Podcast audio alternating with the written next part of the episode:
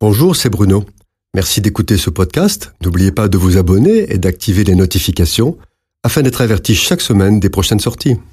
Il y a dans la parole de Dieu des versets qui au premier abord semblent antinomiques. Par exemple, l'Éternel confie ses secrets à ceux qui le craignent. Mais Dieu est amour. Ou encore, conduisez-vous avec crainte, alors que l'amour parfait bannit la crainte. Jésus nous appelle amis et s'offre à la croix par amour pour nous. Son Père, Dieu miséricordieux, pardonne nos péchés et nous appelle enfants de Dieu. Mais l'amitié, le pardon, l'amour, la miséricorde n'excluent pas la crainte respectueuse de celui à qui nous devons tout.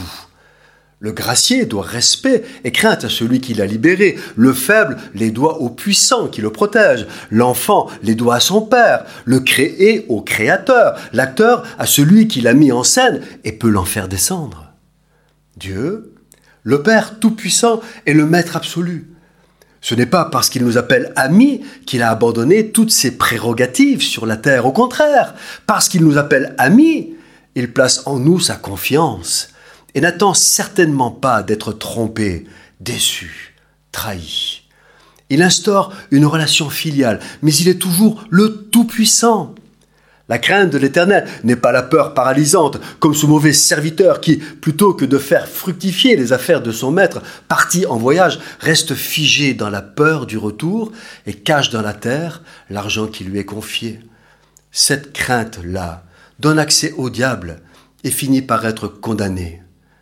La crainte de Dieu est admiration, émerveillement, reconnaissance, soumission, adhésion.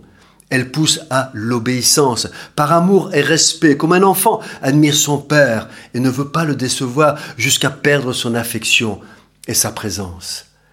Comme un bon père, un vrai père, Dieu nous châtie pour nous éduquer et nous apprendre l'obéissance, la persévérance, la compassion, la fidélité jusque dans l'épreuve, l'opposition et la contrariété. Mais comme un beau père aussi, il nous aide et nous accompagne afin que nous ne perdions pas courage et que nous sortions vainqueurs des difficultés et des tentations. L'amour n'exclut pas la crainte, au contraire, ils s'alimentent l'un l'autre. Au plus j'aime mon Seigneur et au plus je crains de le décevoir et de le perdre. C'est pourquoi je fais tout pour lui être agréable.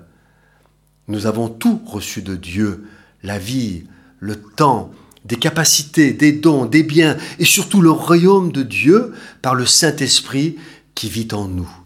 Mais ne nous leurrons pas.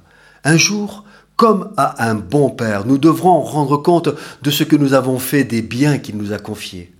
C'est pourquoi comme le dit l'Épître aux Hébreux, recevant un royaume inébranlable, montrons notre reconnaissance en rendant à Dieu un culte qui lui soit agréable, avec piété et avec crainte, car notre Dieu est aussi un feu dévorant. C'est de lui et de lui seul que nous recevrons les récompenses promises quand il viendra nous chercher, à condition qu'il nous trouve fidèles et veillants. Cette chronique a été produite par Bruno Oldani et Jacques Cudeville.